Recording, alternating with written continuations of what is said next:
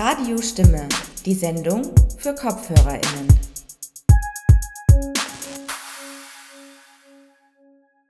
Hallo zusammen und herzlich willkommen zu einer weiteren Sendung von Radiostimme, der Sendung für KopfhörerInnen zu den Themen Minderheiten, Mehrheiten und Machtverhältnisse. An der Technik begrüßt euch heute der Philipp Sperner und am Mikrofon bin ich, Elias Sahner. Na, wie rebellisch seid ihr eigentlich?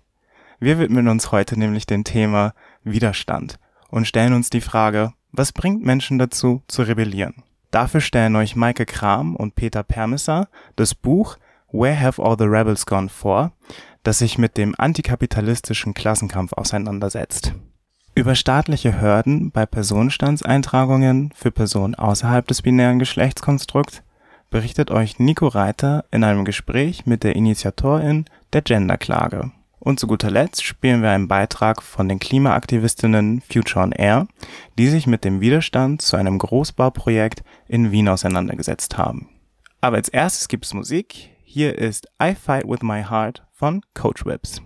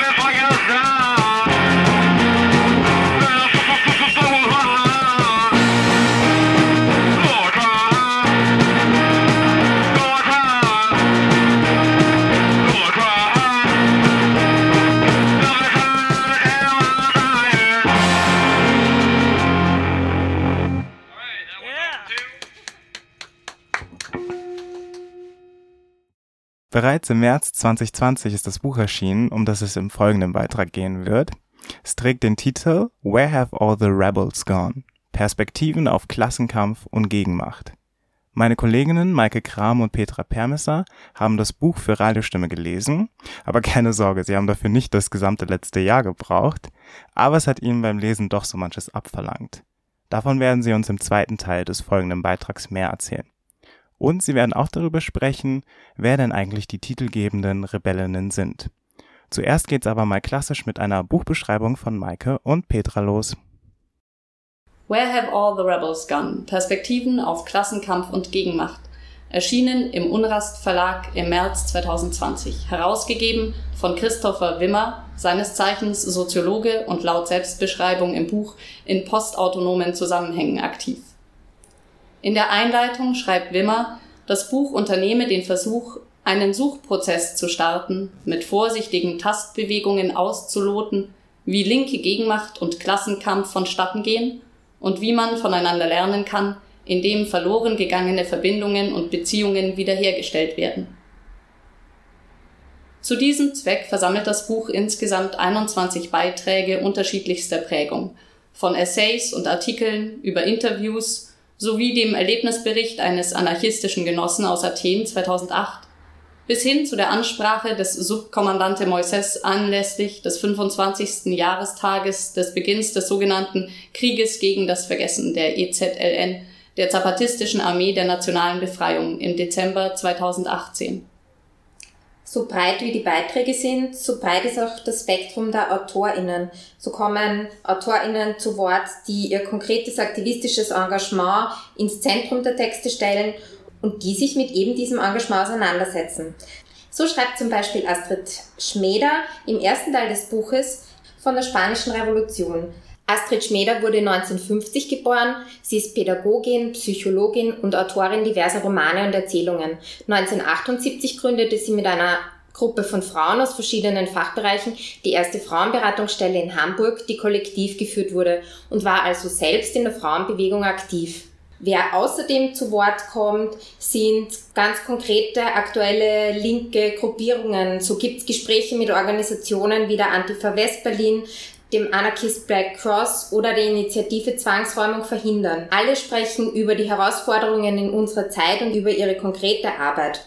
Ebenfalls zu Wort kommt auch das anonyme Kollektiv des Unsichtbaren Komitees, das durch ihr Manifest Der kommende Aufstand 2007 Aufmerksamkeit generierte. Im Großen und Ganzen haben die AutorInnen, auch wenn sie aktivistisch aktiv sind, einen akademischen Hintergrund. Viele sind SoziologInnen, PolitikwissenschaftlerInnen, HistorikerInnen und PsychologInnen. Dieses Buch ist in drei Großkapitel gegliedert. Das erste widmet sich der Geschichte, heißt aus den Erfahrungen lernen. Darin stehen drei Texte. Ähm, der erste zur Revolution in Russland 1917, der zweite zur Spanischen Revolution 36 und dann noch einer zur Bewegung 2. Juni in Deutschland. Die drei Texte sind jeweils so geschrieben, dass es ähm, eine Geschichte ist, die sich vor allem, so heißt es an einer Stelle im Buch, denjenigen widmet, die sonst unten oder am Rande stehen. Die Texte haben einen Fokus, den man sonst in der Regel nicht so liest. Ja, das nächste Großkapitel dreht sich unter dem Schlagwort oder dem Titel Antifaschismus und soziale Kämpfe, gegenwärtige Aktionsformen auf dem Prüfstand, vor allem um Deutschland und um die Antifa dort. Es gibt ähm, Interviews mit ehemaligen und gegenwärtigen AktivistInnen, die ähm, zum Teil in Berlin aktiv sind und dort zum Beispiel Zwangsräumungen verhindern. Außerdem gibt es einen historischen Überblick über die Antifa seit den 1980er Jahren und andererseits einen Text über die Antifa in der DDR. Das war der, den ich eigentlich sehr spannend fand, weil ich mich damit noch gar nicht auseinandergesetzt habe und es ist ein Gespräch mit einem Aktivisten, der auch erzählt, warum er es wichtig fand, dass es in der DDR eine Antifa gibt, obwohl die DDR sich selbst ja als antifaschistischer Staat verstanden hat. Genauso konkret geht es dann auch im dritten Teil weiter, internationale Bewegungen ins Gespräch kommen. Spannende Beiträge über konkrete Beispiele von verschiedenen Bewegungen in Frankreich, in Griechenland, in Syrien, in Lateinamerika mich hat ja tatsächlich dieser Text von Astrid Schmeder zur Spanischen Revolution 1936 am meisten beeindruckt oder als ich dann alle Texte gelesen hatte und nochmal so im Kopf Revue passieren lassen habe, war das der, der am meisten bei mir hängen geblieben ist. Und ich glaube, es geht halt mir schon auch darum, dass es so ein persönlicher Bezug ist und sie es gleichzeitig historisch aufarbeitet. Also Astrid Schmeder selbst war nicht in der Spanischen Revolution aktiv.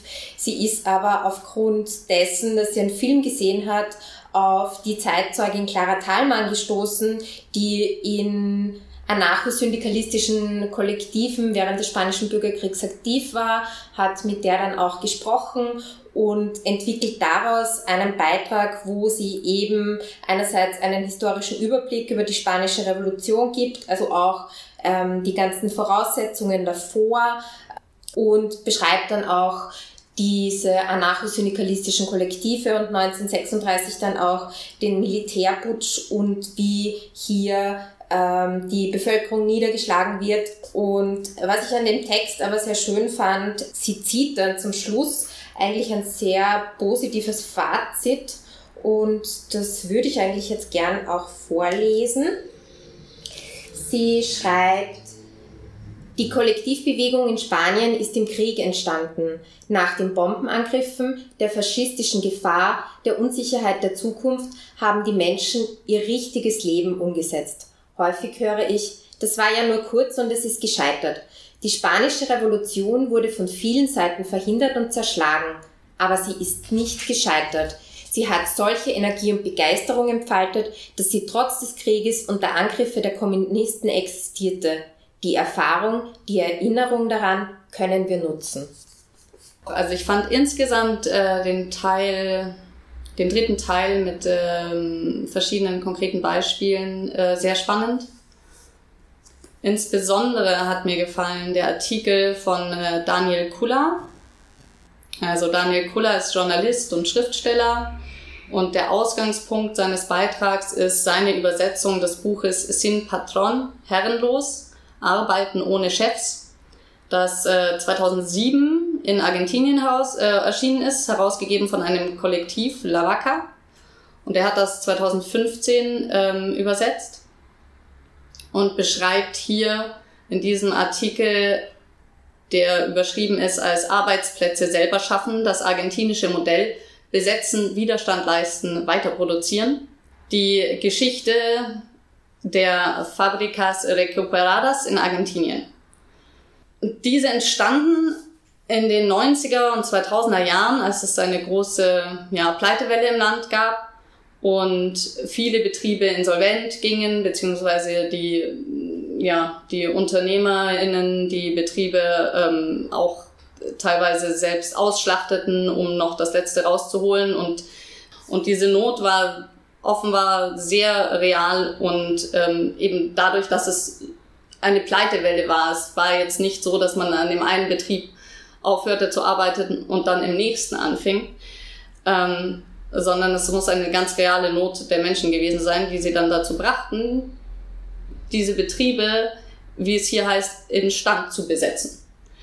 Also sie gründeten ähm, Betriebsgenossen und Belegschaftsgenossenschaften so und übernahmen mit diesen die Betriebe und fingen an, die Betriebe so zu führen, dass sie selbst davon ja mehr oder weniger je nach Beispiel leben konnten. Also es gibt natürlich ähm, die erfolgreicheren Beispiele und die weniger erfolgreichen Beispiele. Insgesamt ähm, geht das in dem Artikel um die Dynamik dieses Prozesses, die sehr schön beschrieben wird und dass das auch das ist, was sich ähm, die, die Leute in Argentinien wünschen eigentlich im Grunde. Damit hört das ähm, auch auf, dieser Artikel mit dem Aufruf, sucht, sucht bei euch, wo ihr sowas machen könnt. Und auch dazu gibt es Beispiele, das war mir auch überhaupt nicht klar. In, ähm, in Südfrankreich, die Lipton ähm, wurde offenbar von ähm, so einer Belegschaftsgenossenschaft übernommen. Äh, es gibt ein Fahrradwerk in Deutschland, in Thüringen, das Strike Bike, das so läuft. Genau, also es gibt da mehrere, mehrere solche Beispiele. Es läuft natürlich immer anders aber was man aus den verschiedensten Beispielen lernen kann, darauf legt ähm, Kuller hier auch so sein, ja, sein, seine Emphase.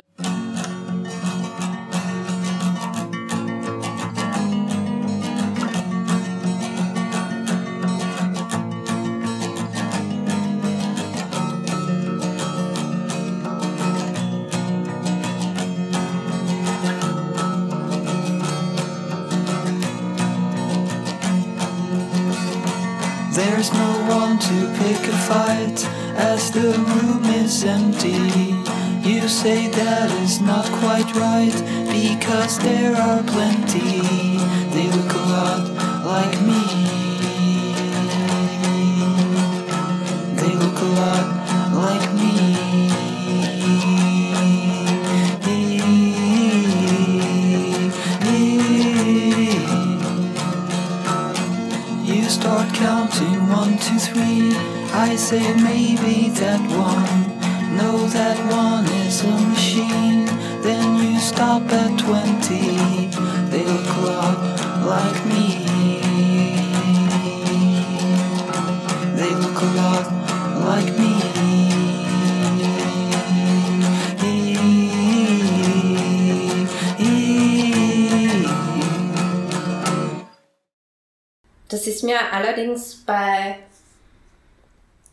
Manchen Texten in Where Have All the Rebels Gone leider nicht so gelungen, dass ich das Gefühl hatte, sie sind jetzt so motivierend.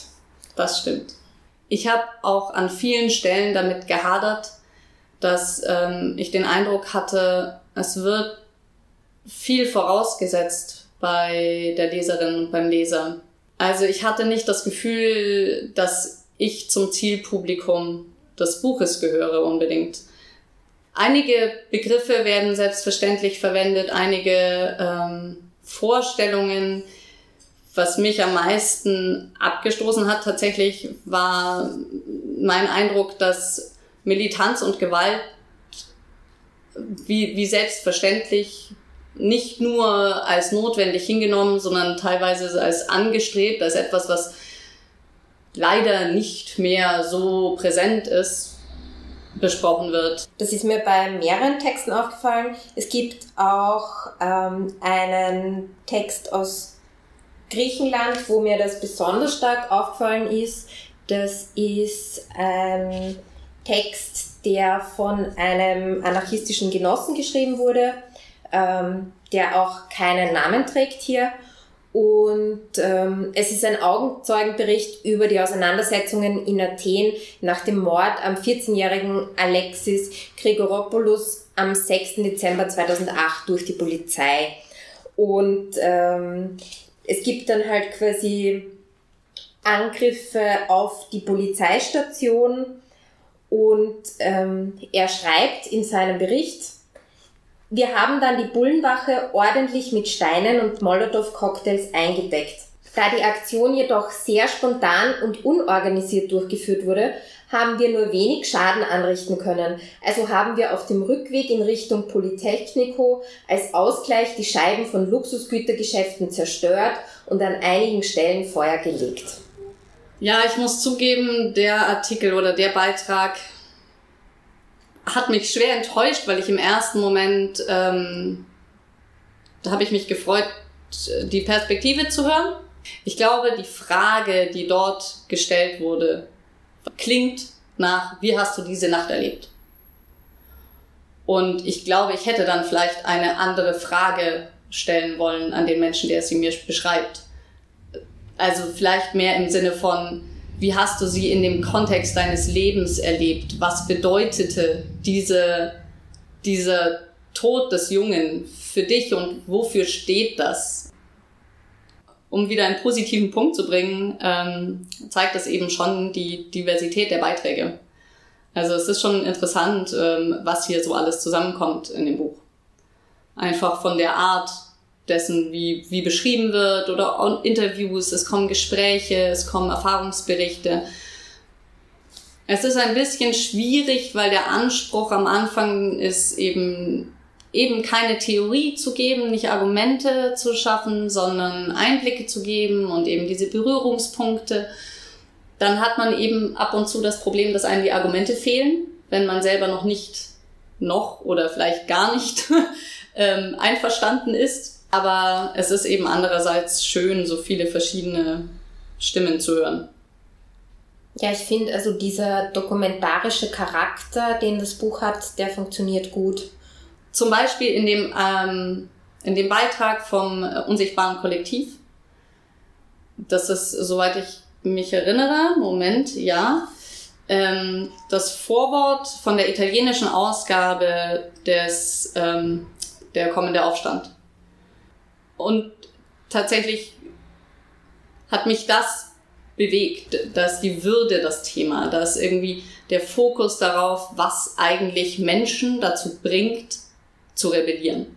Das wird zwar dort auch als Kritik angebracht, nämlich, dass es negative Erfahrungen sind, die dann immer dazu führen, dass man Widerstand leistet und dem fehlt irgendwie ein positiver ja, Fokus.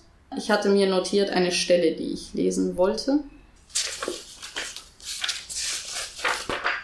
Sicher ist nur, die revolutionäre Frage ist keine politische, ja nicht einmal kosmopolitische Frage mehr, sondern eine anthropologische. Was in der zeitgenössischen Katastrophe auf dem Spiel steht, ist eine gewisse Lebensart, die geglaubt hat, der Höhepunkt der Zivilisation zu sein, weil sie die künstlichste war. Und die wertvollste, weil sie die fragilste war. Es geht nicht mehr darum, eine in Trümmern liegende Gesellschaft von außen wieder in den Griff zu bekommen, sondern die Seelen in derselben Geste wie die Welt zu reparieren. Es ist dieses Zusammenfallen von der Veränderung der Umstände mit der Selbstveränderung des Menschen in seiner Sinneswelt. das, was das unsichtbare Komitee Destitution nennt, und das andere einen Kommunismus, der stärker als die Metropole ist, genannt hat. Das ist tatsächlich sehr poetisch und beschreibt, glaube ich, auch nochmal ganz gut das, was jetzt ähm, für mich beim Lesen tatsächlich erst so nach und nach rausgekommen ist und dann im Epilog erst explizit angesprochen wird. Also mir war schon klar, die Rebels in diesem Buch kämpfen gegen einen Kapitalismus, aber ähm, dass wir hier eigentlich von einer neuen Klassenpolitik oder von einem Prekariat sprechen und es um einen neuen Klassenkampf geht in all diesen Beiträgen, beschreibt ähm, Christopher Wimmer dann im Epilog und ich hätte mir leichter getan, wenn das schon im Vorwort gestanden wäre. Oh ja, das stimmt. Ich habe mich teilweise beim Lesen erwischt, wie ich aus, ich glaube, dem Gefühl der Reaktanz, weil ich eben, wie ich vorhin auch sagte, manchmal das Gefühl hatte, nicht mitgenommen zu werden, nicht angesprochen zu sein, wie ich teilweise aus diesem Gefühl heraus für Dinge argumentiert habe, gegen den Text in meinen Gedanken, gegen die ich normalerweise argumentiere, gegen die der Text ja auch argumentieren möchte oder das Buch. Einige Beiträge sind in ihrem Duktus ähm, mir das Gefühl vermitteln, ähm, auf eine bestimmte Zielgruppe ausgerichtet zu sein, zu der man, wenn man nicht zu ihr gehört, dann auch nicht, nicht durch dieses Buch eingeladen wird. Mhm. Ich glaube auch, ich müsste mich selbst als Rebellin verstehen, im Sinne dessen, wie Christopher Wimmer Rebellin versteht, um von diesem Buch mitgenommen zu werden. Als Interessierte an RebellInnen, was auch immer das ist, nimmt es mich nicht immer hundertprozentig mit. Ja. Was ich tatsächlich so ähm, mir als Kritikpunkt ähm, notiert hatte und jetzt aber so, während wir drüber reden, eigentlich doch auch ganz spannend finde und gar nicht unter Kritikpunkt zählen würde, ist auch diese Ambivalenz, die in den Texten drin steckt. Also sie richten sich alle gegen einen Kapitalismus und gleichzeitig richten sie sich aber gegen unterschiedliche Feindinnen. Also ähm, in dem schon besprochenen Bericht des anarchistischen Genossen aus Athen kommt dann an irgendeiner Stelle mal vor, dass der Großteil der griechischen anarchistischen Bewegung keine Lust hatte, sich mit dem Pöbel, der steht da unter Anführungszeichen, auseinanderzusetzen. Also das heißt, diese Abgrenzung nach unten, wo es doch gleichzeitig um einen Klassenkampf gehen soll, fand ich extrem spannend. An anderen Texten, vor allem über die Gelbwestenbewegung, kommt genau das dann als relevant auch vor, dass diese Gelbwestenbewegung stark aus dem Prekariat getrieben ist. Und es gibt einen zweiten Text über Griechenland, über die antiautoritäre Bewegung in Griechenland, den schreibt Ileana Canavelli. In diesem Text äh, geht es auch darum, wie die antiautoritäre Bewegung sich gegenüber der Regierung positioniert. Und dann kommt auch vor die Zeit, als ähm, die linke Syriza Regierung an der Macht ist. Und da auch so die Frage ist, inwiefern ihnen die jetzt als antiautoritäre Bewegung die Kraft wegnimmt und wie sehr die noch der Feind sein kann. Ähm, und das finde ich eigentlich ganz spannend. Da fällt dann auch an einer Stelle, dass die eigenen Debatten und Praktiken vom Staat übernommen werden von einem Staat, den sie als antiautoritäre Bewegung eigentlich bekämpfen. Und diese Ambivalenzen fand ich beim Lesen verwirrend, aber beim drüber reden jetzt auch eigentlich spannend, weil sie auch diesen dokumentarischen Charakter und diese Ambivalenzen und Vielfalt dieser RebellInnen aufzeigen. Mhm. Mhm. Das kann ich gut nachvollziehen. Mir geht es auch im Moment so, dass das darüber reden den Blick ähm, schon nochmal verändert und schärft. Also ich glaube, es ist schon ein Buch, das einem was abverlangt. Jetzt habe ich darüber gesprochen, was das Problem daran ist, aber eben andererseits, sobald man dann darüber spricht, das eine oder andere noch, noch mal liest, ähm, merkt man auch mehr, wie, wie viel man aus, aus diesen Beiträgen eigentlich für sich schon ziehen kann.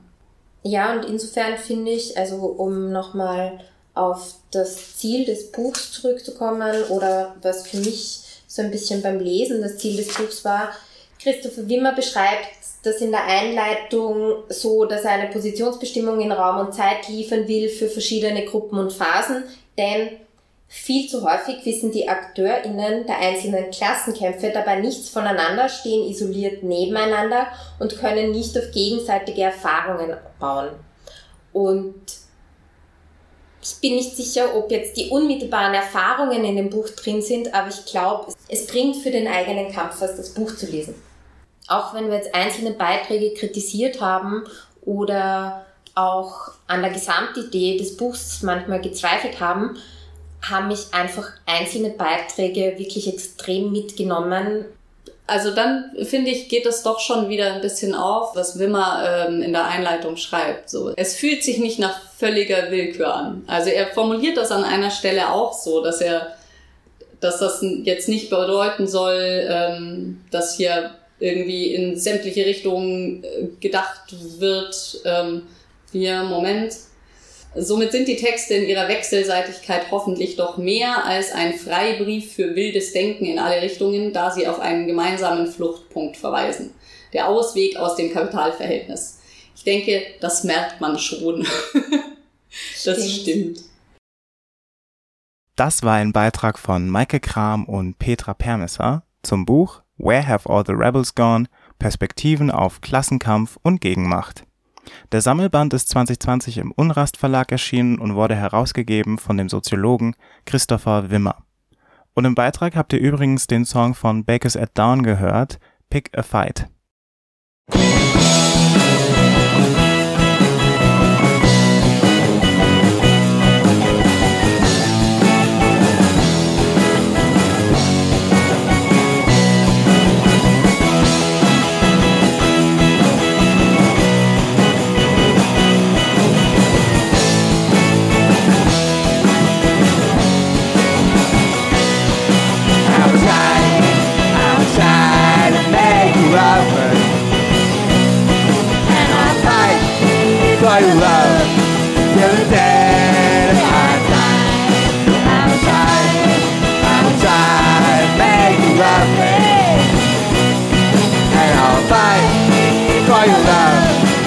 never said I die.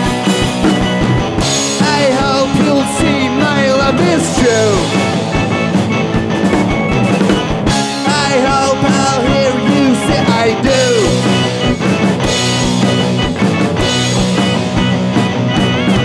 I'll I'll try, make you love me. And I'll fight for your love till the day.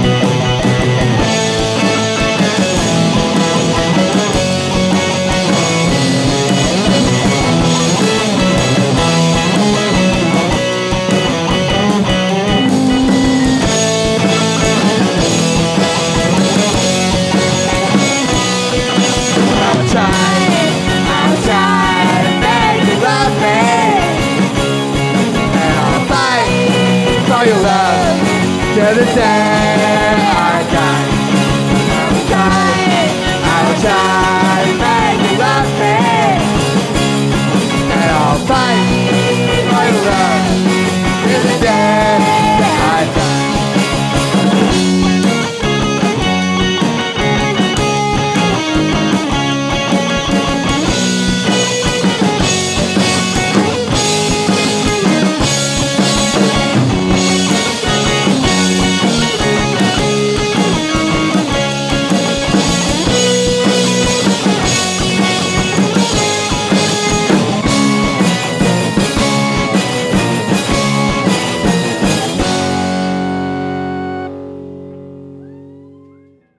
Das war Fight for Your Love von den The Recordettes hier auf Radio Stimme, der Sendung für KopfhörerInnen.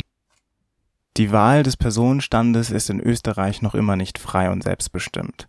In der Vergangenheit wurde für Interpersonen die Möglichkeit erklagt, dass neben männlich und weiblich auch divers oder inter gewählt werden kann. Der Personenstandseintrag kann jetzt auch gestrichen werden. Jedoch sind nicht-binäre Menschen, Transmenschen und Menschen, die sich nicht in geschlechtliche Kategorien einordnen lassen wollen, von der neuen Gesetzgebung ausgeschlossen.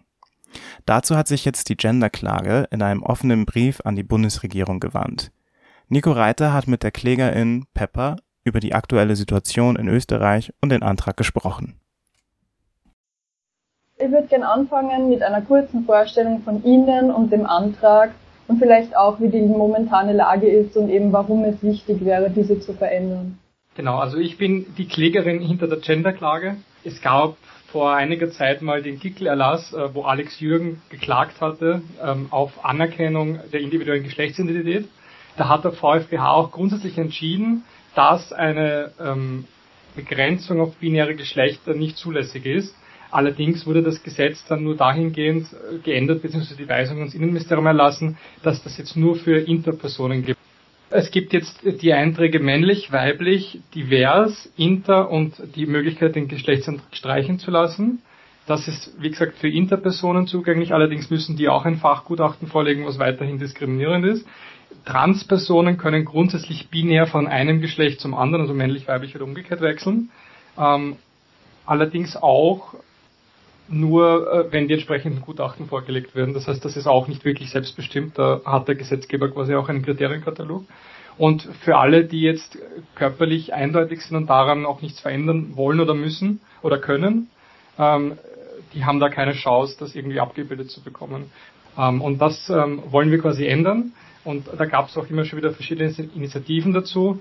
Ähm, nur sich auf äh, Politik und gute Worte zu verlassen, war mir dann persönlich zu wenig. Ähm, und deshalb habe ich am Trans Day of Visibility den Antrag eingebracht. Und ähm, der Antrag, den ich jetzt gestellt habe, lautet auf Streichung des Geschlechtseintrags, weil ich äh, überhaupt keine Labeln für mich selbst benutze. Ähm, ich bin auch noch mit Veneb in Kontakt, die wollen quasi nicht binär beantragen, um da quasi auch Sichtbarkeit zu bekommen, ähm, dass es auch noch mehr als diese fünf Kategorien oder sechs, die der Gesetzgeber jetzt vorgelegt hat, gibt. Ähm, und der ist jetzt bei der Stadt Wien, ähm, die ihn in den nächsten ein bis zwei Monaten ans Landesgericht weiterleiten muss. Und dann hoffe ich, dass wir da auch eine Anhörung bekommen und den Sachverhalt dann auch nochmal äh, vor Gericht vorstellen können. Das Projekt läuft ja jetzt schon eine Zeit lang. Äh, was hat sich so bisher getan und auf welchem Stand ist der Antrag momentan? Grundsätzlich läuft so, dass ähm, ich den Antrag auf Änderung im Personenstand gestellt habe. Da gab es jetzt einen negativen Bescheid äh, vom Standesamt und gegen den Bescheid haben wir jetzt Beschwerde eingelegt. Die Beschwerde ist bei der Stadt Wien und die Stadt Wien muss jetzt dem Landesgericht vorlegen. Es geht ja bei der Genderklage gar nicht um mich als Person, ähm, sondern um die Sache an und für sich. Ähm, deswegen möchte ich mich da jetzt gar nicht zu sehr in den Vordergrund stellen. Ähm, es hat halt irgendein Mensch den Schritt gehen müssen ähm, und ich war halt die Person, die das als erste gemacht hat. Aber ähm, ich will da auch gar nicht für die Community sprechen, die da sehr divers ist. Ähm, aber genau, wir versuchen natürlich Unterstützung zu bekommen von allen möglichen Seiten und für die Sache zu kämpfen. Und ich freue mich natürlich auch, wenn es durchgeht. Die Kampagne haben wir jetzt am äh, letzte Woche gestartet und ähm, ich bin sehr überrascht von dem vielen, vielen positiven Feedback. Also wir haben jetzt schon sehr viele UnterstützerInnen es gab diesen offenen Brief von äh, HOSI, WIMO, AIDS-Hilfe Wien an die Bundesregierung, dass sie diesen Geschlechtseintrag quasi aufmachen sollen. Äh, von den UnterstützerInnen sind auch einige hinter der Genderklage. Ähm, und wir versuchen jetzt Allianzen zu schmieden, sowohl zivilgesellschaftlich als auch politisch. Und im Idealfall, wie wird es weitergehen? Wie lange wird es dauern, bis man jetzt zum Antrag dann irgendwas Neues erfährt? Also grundsätzlich ist es so, dass äh, die Klage wahrscheinlich so ein bis zwei Jahre dauern wird, ähm, weil der Amtsweg halt relativ langwierig ist und äh, viele Parteien und Personen äh, involviert. Es gab allerdings letzte Woche im Gleichberechtigungsausschuss des Parlaments einen Antrag dazu, ähm, der allerdings vertagt wurde. Äh, wenn sich jetzt äh, Grün, Rot und äh, Neos und vielleicht noch die FPÖ, die da auch signalisiert hat, dass sie unterstützen möchte, darauf einigen, dann gäbe es quasi eine Mehrheit, das im Parlament umzusetzen, dann wäre die Klage hinfällig und wir hätten quasi noch vor Ende des Sommers neue Ausweise. Das wäre natürlich das Optimum. Ähm, sonst schrecken wir natürlich auch nicht zurück davor, den Prozessweg zu, beschreit zu beschreiten äh, und sammeln für diesen Zweck Spenden. Wie kann man euch in dem Vorhaben denn unterstützen und wo findet man euch? Genau, also grundsätzlich sammeln wir Spenden auf genderklage.at. Ähm, da sind Kontodaten hinterlegt. Wir sind sonst auf allen Social Media Plattformen, also Facebook, Twitter, Instagram und TikTok vertreten. Ähm, da könnt ihr uns gerne ein Like da lassen. Reichweite hilft natürlich auch immer, neue Leute zu finden. Ähm, und sonst haben wir auch noch ähm, eine Initiative gestartet, wo wir Regenbogen FFP2-Masken verkaufen wollen, äh, damit wir auch auf der Pride sichtbar sind. Ähm, das wäre ffpride2.com und äh, pro verkaufter Maske gehen quasi 10 Cent an queere Organisationen und da wollen wir quasi auch die Klage kofinanzieren. Das war ein Beitrag von Nico Reiter zur Genderklage. Auf der Webseite genderklage.at findet ihr ausführliche Informationen zum Thema Geschlechtsidentität und zum aktuellen Antrag. Eine Spendemöglichkeit findet ihr dort auch. Außerdem könnt ihr das Projekt auch unter Genderklage auf Facebook, Twitter, Instagram und TikTok verfolgen. Die vom Pepper angesprochenen Regenbogenmasken gibt es unter ffpride2.com.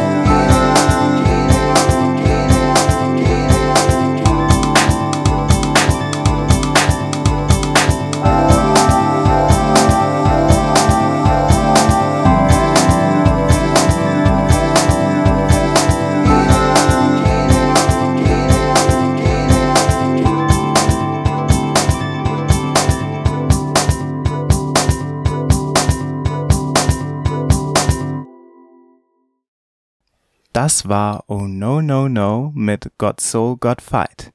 Ihr hört Radiostimme, die Sendung für KopfhörerInnen. Die Lobau-Autobahn samt Lobau-Tunnel ist ein umstrittenes Großbauprojekt im Nationalpark Donauauen im Südosten Wiens. Der geplante Lobau-Tunnel gefährdet nicht nur endemische Arten im Naturschutzgebiet, sondern auch die Wasserversorgung für ansässige GemüsebäuerInnen. Die Autobahn bedeutet auch zusätzlichen CO2-Ausstoß. Dabei ist Österreich jetzt schon von der Erreichung seiner Klimaziele weit entfernt. Die Baukosten sind enorm. Während der Klimakatastrophe in zusätzliche Treibhausgasemissionen investieren, fragwürdig.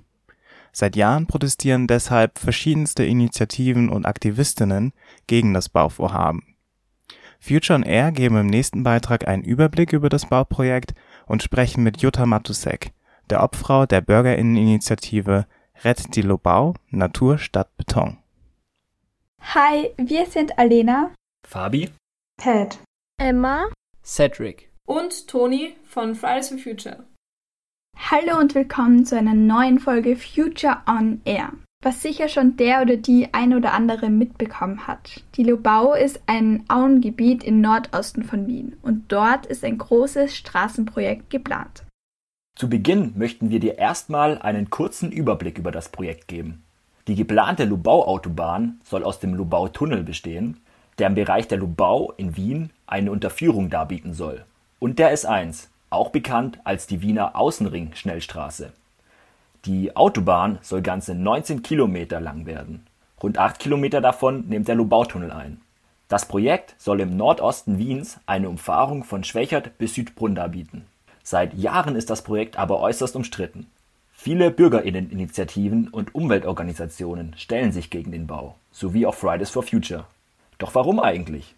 Bevor wir uns das näher anschauen, möchten wir dir noch ein etwas genaueres Bild vermitteln, was die Lubau überhaupt ist. Hierfür haben wir mit Jutta Matisek gesprochen. So, herzlich willkommen, äh, Frau Matisek. Ich darf Sie herzlich begrüßen bei Future on Air. Wir haben Sie heute hier eingeladen wegen dem äh, Projekt Lobau, Lobau Autobahn und Lobau Tunnel. Und äh, möchten Sie sich einfach mal kurz vorstellen, wer Sie sind, was Sie machen und was Sie mit dem ganzen Projekt am Hut haben? Ja, sehr gerne. Vielen Dank für die Einladung. Ich bin die Jutta Matisek. Ich bin Opfer und Sprecherin der Bürgerinitiative Rettet die Lobau Naturstadt Beton. Diese Bürgerinitiative ist ein eingetragener Verein, ein überparteilicher, unabhängiger und den gibt es schon seit 2003. Wir setzen uns ein gegen die geplanten Autobahnen im Nordosten von Österreich und sind auch bei zahlreichen Umweltverträglichkeitsprüfungen im Verfahren als Verfahrenspartei tätig. Okay, verstehe. Also gerade viel, viel am Schaffen. Und Genau. ähm, können Sie einfach mal den Hörerinnen kurz beschreiben, wie dieses ganze Gebiet aussieht, dieses Lobaugebiet und wo da diese Autobahn geschaffen werden soll? Also es ist so, dass die Lobau Teil des Nationalparks Donauauen ist. Das ist ein traumhaft schönes Naturschutzgebiet mit äh, sehr vielen Feuchtraumbewohnern, äh, die dort leben und äh, wirklich viele geschützte Arten, viele endemische Arten. Das sind Arten, die wirklich nur dort mehr ihren Lebensraum haben. Und äh, an der breitesten Stelle von diesem Nationalpark Donauauen will die ASFINAG, das ist der österreichische Autobahnbetreiber und Bauer, äh, mit einer Autobahn, die eine Transitautobahn wäre, durchgehen. Es ist geplant als zweiröhriger Tunnel, also mit zwei Röhren, die jeweils 15 Meter Durchmesser haben, also riesig groß. Und das soll in 60 Meter Tiefe unter der Donau durchführen, unter diesem Nationalparkgebiet durchführen, bis auf die andere Seite, dann in offener Strecke noch einmal so weit. Also das Ganze ist insgesamt 19 Kilometer lang, bis hinaufgehen nach Süßenbrunn und dort an schon bestehende Autobahnnetz andocken. Okay, das, das hört sich nach großen, großen Projekten an, mit natürlich äh, Gefährdung von vielen Tieren und Lebensräumen, auch von, von Menschen und Bewohnern natürlich. Ähm, jetzt wissen vielleicht viele Hörer nicht, dass dieses Projekt und diese Projekte schon länger geplant sind und dass die schon weit in die Vergangenheit reichen. Können Sie da kurz einen kurzen Einblick den Hörern geben, was es da schon an Vorgeschichte gibt? Dieses Projekt, was die ASFINAG jetzt vorhat, da ist die Idee konkreter seit 2003 und ist wirklich dazu gedacht, Wien zum Transitknoten auszubauen. Also sie bezeichnen das als eine Umfahrung für Wien, was es aber definitiv nicht ist, weil es ist Teil einer internationalen Schwerverkehrsachse und der meiste Verkehr, der da in Wien wirklich belastend ist, der will nach Wien hinein. Das heißt, die würden das gar nicht nutzen. Es gibt erstaunlich viele Punkte, an denen dieser Bau kritisiert wird. In einer der größten geht es um die Lage, in der das Autobahnprojekt entstehen soll. Denn der Lobautunnel soll direkt durch den Nationalpark Donauauen gebaut werden. Wie ihr schon im Interview mit Jutta gehört habt, ist das Schutzgebiet voll mit einer beeindruckenden Pflanzen- und Tiervielfalt. Viele von ihnen sind sogar streng geschützt.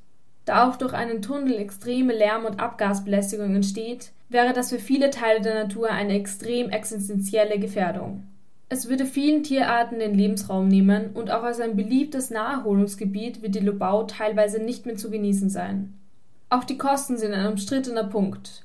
Die ASFINAG spricht von 1,9 Milliarden Euro. Doch inzwischen reden viele von insgesamt ca. 4,5 Milliarden Euro an reinen Baukosten. Da Großprojekte wie diese oft das vorgesehene Budget überschreiten und Experten nicht damit rechnen, dass sich die Kosten der geplanten Bauprojekte mit nur 1,9 Milliarden Euro abdecken lassen.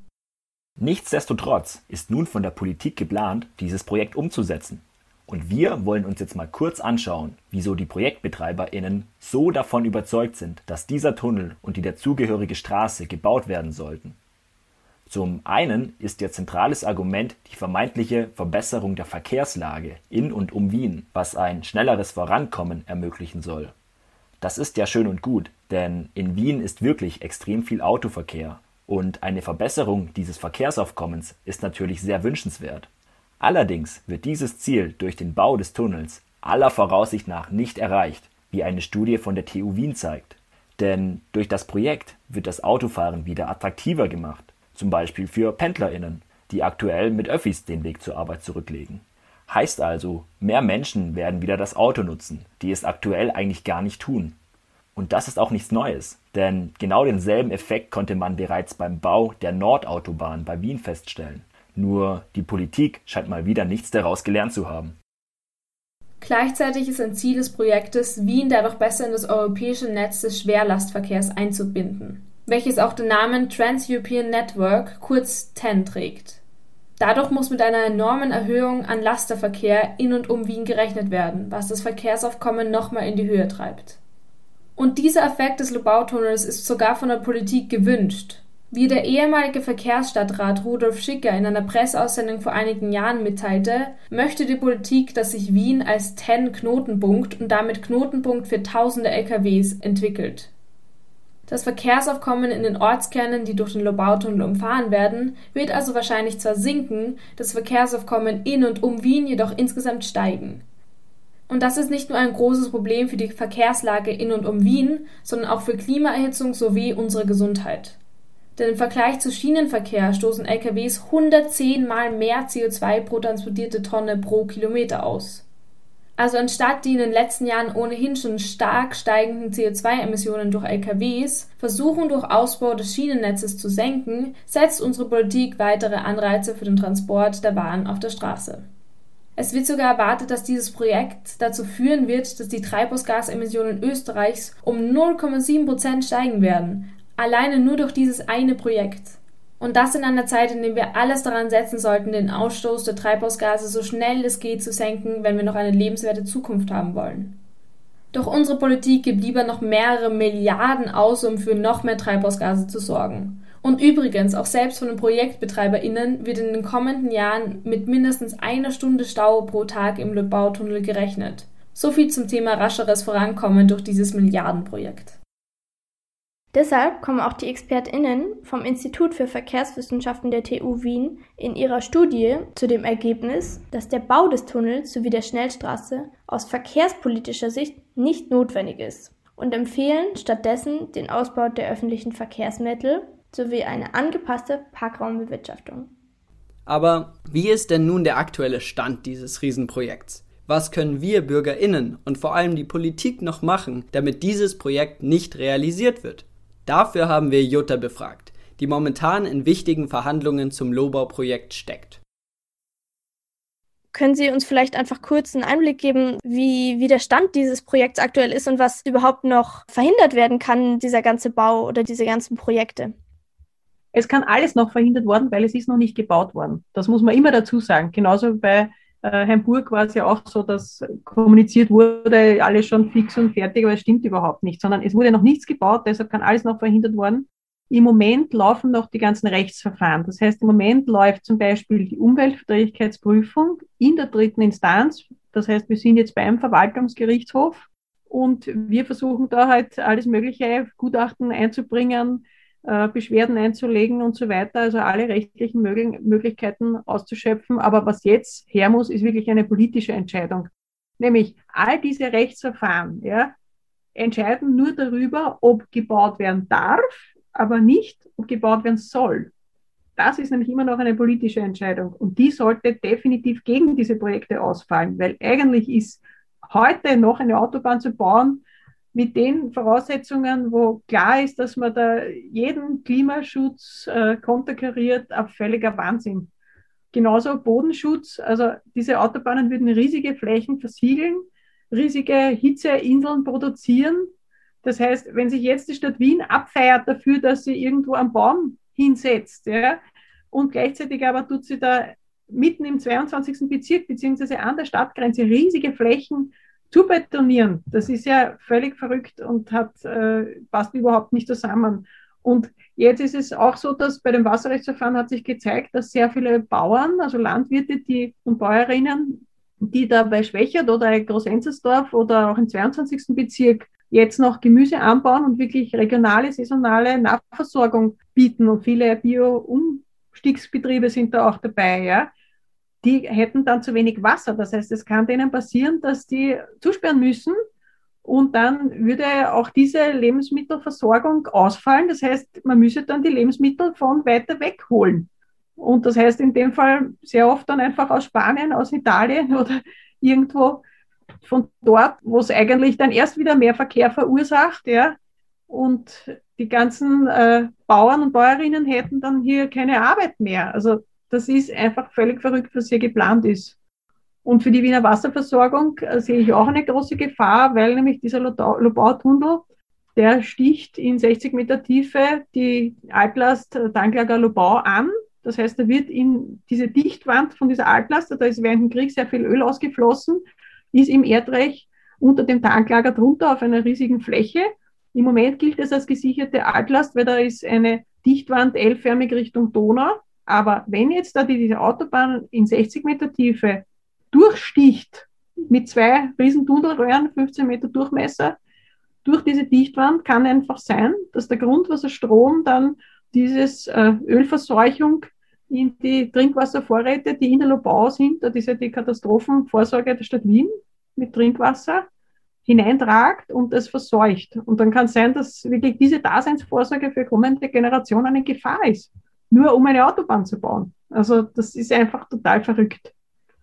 Österreich ist das Land der Straßen. Also wir haben jetzt schon pro Kopf in Wirklichkeit mehr Straßenkilometer wie Deutschland oder wie die Schweiz. Also es ist genug. Wir brauchen wirklich nicht so viele Straßen. Das sind viele Probleme, die Sie da jetzt gerade angesprochen haben, aber äh, Sie haben ja auch schon gesagt, es gibt noch Chancen und der Bürger bzw. Bürgerin äh, sollte noch nicht aufgeben. Was, was machen Sie denn, um sich noch weiter zu motivieren und was kann der Einzelne noch machen? Also es ist so, wir sind als Bürgerinitiative sehr aktiv. Also es gibt da die Homepage, die heißt www.lobau.org. Da kann man sich auch weiter informieren. Beziehungsweise auf Facebook gibt es die Seite Stopp Lobautobahn. Äh, mich motiviert einfach, dort spazieren zu gehen, mit dem Fahrrad herumzufahren. Und es ist einfach super, wenn man Aktionen macht, dann lernt man irrsinnig viele nette Leute kennen, auch die von Fridays for Future. Da habe ich jetzt so viele super Leute kennengelernt und das ist einfach total motivierend und man ist einfach glücklich dabei, wenn man aktiv ist gegen solche Projekte. Das macht mich glücklich, das macht mich froh. Und deshalb mache ich das auch sehr gerne. Und wir müssen uns schon bewusst sein, dass eine einfache Mehrheit im Parlament würde genügen, um diese Projekte zu streichen. Also jedes dieser Projekte kann abgesagt werden. Und das klingt jetzt sehr utopisch, aber es ist schon mehrfach passiert. Hiermit danke ich Ihnen natürlich auch herzlich für das Interview, für Ihre Zeit und für Ihr wahnsinniges Wissen zu dem ganzen Thema und Ihren Einsatz, dass Sie das äh, noch, also unter anderem stoppen und sich da so einsetzen. Das ist äh, auf jeden Fall nicht selbstverständlich. Vielen Dank Ihnen. So, das war jetzt einiges zum Lobautunnel. Lasst uns festhalten, dass unsere Politik aktuell plant, Milliarden in ein fossiles Großprojekt zu investieren, das nicht mal die erhofften Ziele erreichen wird und gleichzeitig die Klimakatastrophe extrem befeuert. Aber nicht nur wir als Fridays for Future, sondern die gesamte Klimabewegung und zahlreiche Bürgerinneninitiativen vor Ort werden alles daran setzen, dass dies nicht passieren wird. Um das Ganze noch zu verhindern, brauchen wir auch unbedingt dich, also bleib zum Beispiel über Social Media auf dem Laufenden, was für Aktionen vor Ort geplant sind. Rede darüber und falls möglich, komm nach Wien. Denn wie es eine junge Schülerin aus der Lobau bei einer Großdemo auf den Punkt gebracht hat, sie will keinen scheiß Tunnel, sie will eine Zukunft. Das war ein Beitrag der Redaktion Future on Air. Mehr über die geplante Autobahn, den Lobautunnel und über Protestaktionen findet ihr auf der Internetseite der Bürgerinneninitiative Rettet die Lobau unter lobau.org und bei Fridays for Future auf fridaysforfuture.at. Und das war's auch schon wieder mit der heutigen Radiostimme-Sendung. Falls ihr noch mehr Lust auf Radiostimme habt, dann besucht uns gerne auf unserer Webseite unter radiostimme.at und durchstöbert einfach mal unser Archiv. Zum Abschluss spielen wir hier jetzt noch Rebel Angels von Little Band of Sailors. Von der Technik verabschiedet sich Philipp Sperner und vom Mikro Elias Sahner. Macht's gut.